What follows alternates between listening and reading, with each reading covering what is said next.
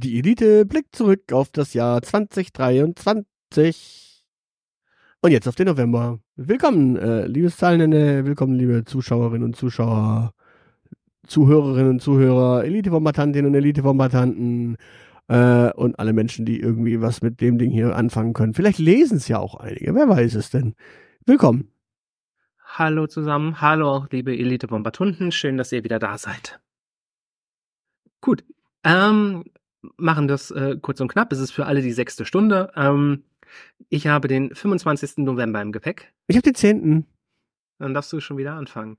Ja, äh, ich, ich hätte ja erst das Edinburgh Langschnabel-Gilis. Äh, äh, la, nee, nee. Den Edinburgh Langschnabel-Igel. äh, hätte ich jetzt also überlegt, aber nee, den fand ich dann nicht so spannend. Schade. Ja. Schade. Was, was hast du denn sonst mitgebracht? Äh, wieder was Un Unlesbares. Du machst das ja nicht zur Erheiterung der Elite-Bombardunden. Avarua Cookinseln. Bei einer Regionalkonferenz des Pacific Island Forums schließen Australien und der durch den steigenden Meeresspiegel bedrohte Inselstaat Tuvalu eine Vereinbarung, nach der jährlich 280 Tuvaluer von aktuell 11.200 Einwohnern nach Australien übersiedeln dürfen, um dort zu arbeiten, zu studieren und zu leben. Diese sollen auch die australische Staatsbürgerschaft erhalten. Ja. Hast, magst du, hast du, kann, hast du einen Taschenrechner zur Hand und magst kurz ausrechnen, wie viele Jahre es dann braucht, bis äh, Tuvalu leer, Also. leer ist? Wir haben, wie viele Tuva, äh, Moment, wie viele Tuvaluenser gibt es? Es gibt 11.200. 11.200.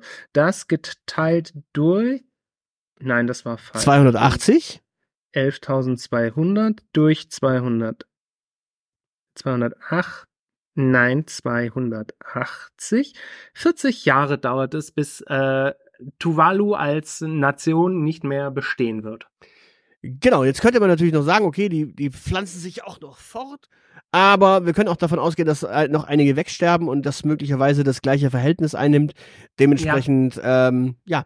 Äh, ich bin da irgendwie irritiert. Die Weshalb gehen, bist du irritiert? die gehen davon aus, dass es noch 40 Jahre äh, Tuvalu geben kann. Noch so Ja. lange Inselmöglichkeiten und Lebensraum äh, dort gibt. 40 Naja, Jahre. die können ja, ja, die können ja auf Booten wohnen dann so lang. Ich meine, du kannst ja einfach so, so ein Boot bauen und dann so wie in dieser komischen Bibelgeschichte, irgendwann, wenn das Wasser hoch genug steigt, dann hebt halt auch das Boot ab. ja. Äh, we- weißt du, wofür man Tuvalu kennt? Ähm, für die Sublevel, äh, nee, für die Top-Level-Domain äh, .tv. Genau. We weißt, du- weißt du, wann in etwa die äh, Relevanz erhielt? Ähm, Ende der 90er, glaube ich. Anfang der Nullerjahre, genau genommen, ja. so 2000. Ja, für Fernsehsender zum Beispiel. Außerdem ähm, haben, ja, doch, das war, die haben das gemocht. Genau. Und das, das Schöne daran ist was? Wie, wie, wie funktionierte das Spielchen damals? Richtig. Junge, findige Menschen, die sich mit Top-Level-Domains und Domain-Mieten auskannten, sind losgezogen und haben sich gedacht, hey, ich äh, miete mir einfach diese Top-Level- Top-Level-Domain für einen schmalen Taler und wenn dann beispielsweise ein Fernsehsender um die Ecke kommt, dann haben die die Möglichkeit gar nicht mehr und ich verkaufe die denen. Mhm. Und so haben tatsächlich Fernsehsender mehrere tausend Euro dafür bezahlt, dass Top-Level-Domains ihnen übergeben werden. Mhm. Wie Fand ist das? nicht gut, Kapitalismus austricksen. Wie, wie ist das denn in Deutschland? Wenn, Ähm. wenn du, wenn du beispielsweise eine DE-Domain holst mit einem, keine Ahnung, sagen wir Daimler.de Ja. oder Nike.de, wenn du dir das sichern würdest und dann kommt die Firma Nike um die Ecke und sagt, och, schöne Domain haben sie da, können wir die ihnen abkaufen? Oder wie würde das in Deutschland laufen? Äh, ich glaube, in Deutschland gibt es tatsächlich äh, im Unterschied zu Tuvalu irgendwelche Gesetze, mit denen man seinen Anspruch im Zweifelsfall durchdrücken kann, weil man irgendwie Markenrechtsansprüche darauf hat. Solange du Richtig. keinen eigenen, solange du keinen eigenen Anspruch haben kannst, den es ja unter Umständen gibt, weil das deutsche Markenrecht an gewisse Branchen gebunden ist. Ähm, das heißt, man kann einen, man könnte beispielsweise einen, sagen wir mal, einen Herd, so, so Backofenhersteller gründen und den auch Nike nennen durchaus. Äh, weil das äh, große US-amerikanische Turnschuhunternehmen halt keine Backöfen herstellt. Dann könnte man sich auch Nike.de sichern, aber äh, wir als die Elite müssten schon Nike der Podcast heißen, um einen Anspruch auf Nike.de zu haben. Genau. Ja, also so, so viel dazu. Damals haben sich quasi findige äh, Menschen äh, auf diese Top-Level-Domains gestürzt. Mussten natürlich auch äh, hoffen, dass beispielsweise Pro 7 äh, sich entscheidet, Pro minus 7 zu nehmen und nicht Pro ohne minus 7. Ja.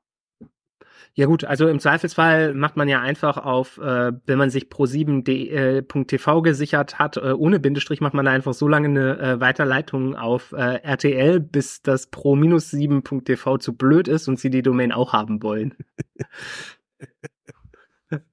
da gibt's ja Mittel und Wege, so ist das nicht. ah. Genau, das ist, aber das ist schön so. Also 280, äh, das heißt, ähm, also wir können sagen, ähm, Australien hat ein progressives Migrationsrecht geschafft, das dafür sorgt, dass äh, Tuvalu untergehen wird, es keine Tuvaluer irgendwann mehr gibt, aber sie sich äh, trotzdem ordentlichen Nachschub ähm, an äh, qualifizierten Fachkräften sichern. Ja, ja, und wie gesagt, bei so einer guten Top-Level-Domain sitzen da sicherlich IT-Fachkräfte. Ja. Und Fischer. Der, ja, wäre wär das nicht auch ein Modell für Deutschland? Können wir uns da nicht auch eine Patenschaft äh, mit irgendeiner Insel, wenn wir schon dafür sorgen, dass die Welt untergeht, irgendwie auch eine Patenschaft irgendwie mit, keine Ahnung, Vanuatu oder sowas sichern? Äh, Iren sollen ganz nett sein. Ja, aber die sind katholisch. Ja, oder Isländer. Die sind Isländer, so lustig. Is das wäre super, ja, genau. Wir könnten Isländern anbieten, also jedes Jahr 280 Isländer, die nach Deutschland kommen, äh, die können dann hier Schule, Studium, Ausbildung. Nee, wir, die, die dürfen in die USA irgendwie für Schule, Studium, Ausbildung, weil PISA-Studio hat gesagt, deutsches Bildungssystem nichts gut. Und danach dürfen die dann zu uns kommen. Oh, PISA ist ein schönes Thema. PISA. ja, aber das wäre erst im Dezember. Aber wir können mal ganz kurz, weißt du, was das Schöne an der, an der, an der deutschen PISA-Politik ist? An der deutschen PISA-Politik gibt es gar nichts Schönes und das sage ich dir als jemand, der viele Semester Lehramt studiert hat. Dass das das Schöne an der deutschen PISA-Politik ist oder an der, an der Reaktion auf die PISA-Studie ist, dass man sich tatsächlich äh, umschaut, nämlich äh, liebe Leute, ja. ähm, guck mal, Estland und Singapur, die sind ja voll weit oben und viel geiler als wir. Was können wir uns denn von denen lernen? Und das Problem ist allerdings, ja da, das ist schon ein infrastrukturelles Problem. äh, ja. Das, das Internet in Estland ist halt einfach schon besser. Ja, aber das ist ja jetzt auch nichts, also es ist ja nichts Neues, dass sie sich aus, äh, umschauen und gucken, wo es so, das war nach der ersten, nach dem ersten Pisa-Schock haben wir alle nach Finnland geguckt und haben gedacht, wir müssen alle werden wie Finnland. Ähm, ist bis heute nicht passiert. Nee, die Kinder saufen einfach immer noch kein Wodka im Dunkeln. Ja, das ist echt traurig. Das war 2000, das war 2006. War das nicht sogar schon vorher? Oder 2005. Also ich habe ja 2006 angefangen zu studieren und da war Pisa-Schock und Finnland gerade extrem virulent in der, äh, in der Schulpädagogik. Also es kann 2004 sogar gewesen sein. Also das ist jetzt, wir haben nächstes Jahr, äh, während die, wenn diese Folge erscheint, haben wir quasi 30 Jahre Pisa-Schock in Deutschland. Ja, siehst du mal. ja, wir, wir, wir erinnern uns, wir erinnern uns alle noch, als deutsche Bildungspolitik in kleinen finnischen Clubs gespielt hat. Oh Gott. Ja, äh, aber lass doch mal äh, hören, was du so im November hast. Jetzt habe ich eine, jetzt habe ich, jetzt habe ich eine ganz große Depression. Direkt mal den 25. November äh, erzählen. Am 25. November ist äh, hoffentlich die letzte Folge von Wetten das äh, gelaufen und weil Thomas Gottschalk nicht mehr das sagen darf, äh, was er am Küchentisch erzählt. Okay, ich jetzt bin ich völlig raus. Ich habe keine Ahnung, was dein Thema dieses Jahr ist. Also jetzt Wieso? Was war, hast du bislang gedacht? Na, ich, ich hatte so, so ein paar Richtungen, aber die passen jetzt irgendwie alle nicht. Ja, möchtest du vielleicht erzählen, was äh, du bislang gedacht hast? Nee. Vielleicht, okay. vielleicht, vielleicht erquickt mich ja der Dezember noch. Aber okay, die letzte Folge wetten das. Mhm. Und vor allen Dingen mit, ich finde diese Begründung so schön, dass er keine Lust mehr hat, äh, was zu machen, wo er nicht mehr das sagen darf, äh, was er am Küchentisch sagt ich weiß nicht, ob ich es in diesem Podcast schon gesagt habe, aber das Interessante ja. ist, er, er, er durfte tatsächlich immer sagen, was er wollte und es gab ja. immer Menschen, die widersprochen haben. Nur heutzutage ist es so, dass dieses Feedback ja. einfach ja mitbekommen wird quasi. Also heute hörst du das Feedback oder liest du das Feedback oder kriegst es irgendwie mit, ähm, wann immer, wann immer mal irgendwie früher ein Feedback war in der Taz oder sonst irgendwas. Mhm. Äh, so der Kniekrabbler, das wurde halt einfach wegignoriert. Ja. Da, war, da waren einfach die Gazetten, die äh, positiv darüber berichteten, halt äh, sympathisch unterwegs und alle, die negativ berichteten, die hat man halt wegignoriert, beziehungsweise die waren halt äh, relativ klein. Äh, heutzutage, ja. heutzutage hast du halt äh, bei je, also wir machen uns nichts vor, jede, jede äh, Talkshow hat ja äh, mehr Impact äh, im Internet ähm, als im Fernsehen, ja. Ja, ich meine, genau, mehr Impact im Internet als im Fernsehen teilweise, weil du natürlich äh, in jeder Gazette und auf jeder Seite und überall, wo auch nur irgendwer äh, fünf Meter äh, einen geraden Satz schreiben kann, eine, eine Zusammenfassung der Sendung schreibt und ein bisschen Meinungswiederholung äh, schreibt und im Grunde kriegst du jede Anne Will-Sendung, jede Maischberger-Sendung online irgendwo halb zusammengeklöppelt präsentiert. Mhm. Und dementsprechend im Grunde brauchst du sie auch gar nicht sehen, die Sendung fast wenn, ja. wenn, wenn da tatsächlich mal was Großes passiert, dann kriegst du es ja meistens, dann, dann findet es wiederum im Fernsehen auch Anklang und dann hat es ja irgendwie auch Impact im Fernsehen. Aber ansonsten passiert ja da nichts. Mhm. Und genau das ist, genau das ist das, genau das ist halt das, was, äh, was, was er da irgendwie, glaube ich, verpennt. Wenn immer, wann immer er was saudummes gemacht hat, gab es auch damals irgendwie Berichterstattung. Nur heute äh, gibt es halt auch noch das Internet und da ist die Berichterstattung darüber halt einfach äh, um ein Vielfaches höher. Und dann ist auf einmal scheiß Verhalten einfach nicht mehr ganz so wegzuignorieren. Ja, ja, ich fand, hm, ich fand an der Aussage vor allen Dingen das ähm, faszinierend. Auf der einen Seite würde ich ja, würde ich schon gerne wissen, was Thomas Gottschalk so am Küchentisch sagt, dass man das nicht mehr im deutschen Fernsehen angeblich sagen kann. Andererseits will ich es aber auch eigentlich gar nicht wissen. Und ich finde, was ich so faszinierend daran finde, ist, dass er tatsächlich offenbar so gar nicht begriffen hat, worum es bei Show und Entertainment geht. Nämlich, dass sich da jemand hinstellt und gar nicht mal er selber ist, sondern eine Rolle spielt für die Leute und unter, für Unterhaltung sorgt. Das sind ja nicht die Menschen, die das sind, das sind die Rollen und diese Illusionen, die sie erzeugen. Ich will gar nicht Thomas Gottschalk sehen, ich will die Rolle Thomas Gottschalk sehen. Ach so? Das fand ich, das fand ich interessant. Dass er das nicht begriffen hat, wie, wie, Show, wie Showbusiness eigentlich auf einem so grundsätzlichen Niveau funktioniert. Weil die ganzen US-Amerikaner, die er immer interviewt hat, die lockerflockig ihre Geschichten erzählt haben, die haben natürlich, die hatte die, Spur, die Spulen im Programm ab. Das ist ihm ja auch bewusst. Ja. Dass die nie, eben nicht erzählen, was sie am Mittagstisch äh, äh, so alles an politischen Parolen raushauen. Und dass er das nicht für sich, dass er nicht begreift, wie wichtig das eigentlich ist, auch für sich selber. Das, das fand ich, das fand ich faszinierend. Und das fand ich ein bisschen schön, dass Thomas Gottschalk deshalb abtritt, weil das ein Zeichen dafür ist, dass sich offenbar Welt und Fernsehen dann doch weiterentwickeln. Ja, das, das eigentlich Interessante ist, man, man hat diese Sendung ja dann auch deswegen wahrgenommen, weil es ja einen Disput auf der Couch gab. Es, es gab ja gab ja so einen äh, kleinen Battle auf der Couch. Der den, Shirin David Konflikt. Den gab es davor ja auch bei ihm nicht, weil genau das eben der Punkt ist. Es hat sich niemand irgendwie mit irgendwem auf dieser Couch angelegt, weil natürlich jeder genau seine Rolle gespielt hat und genau das gesagt hat, was für die Promo wichtig war und notwendig war. Du erzählst ja, ja nicht, also nie, da, da, da saß ja kein US-Schauspieler und hat gesagt, übrigens unser Präsident ist ein Volleimer und ähm, die Umweltpolitik ist völlig für den Eimer.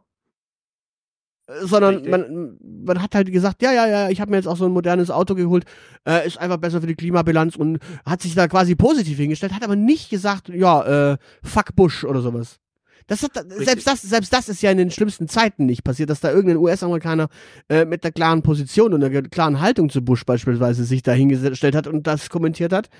Zumindest wüsste ich es jetzt nicht. Es, es gab, äh, ich glaube nicht bei Wetten das zumindest. Bei Wetten das wahrscheinlich nicht. Also ich habe das äh, zum Teil erlebt auf, auf äh, Conventions unter anderem auch. Ähm, ja, ja, also aber da, da sind was, keine. Was ja auch ein öffentlicher Raum ist, wo, wo das passiert ist. Ähm, aber da war es halt auch Preaching to the Choir. Ja, aber da, da, da, da eben das ist das eine. Das andere ist, äh, ich habe, ich hab, krieg das immer wieder bei Comedians mit, wenn, wenn man so ein bisschen äh, hört, wie Comedians teilweise mit Witzen unterwegs sind.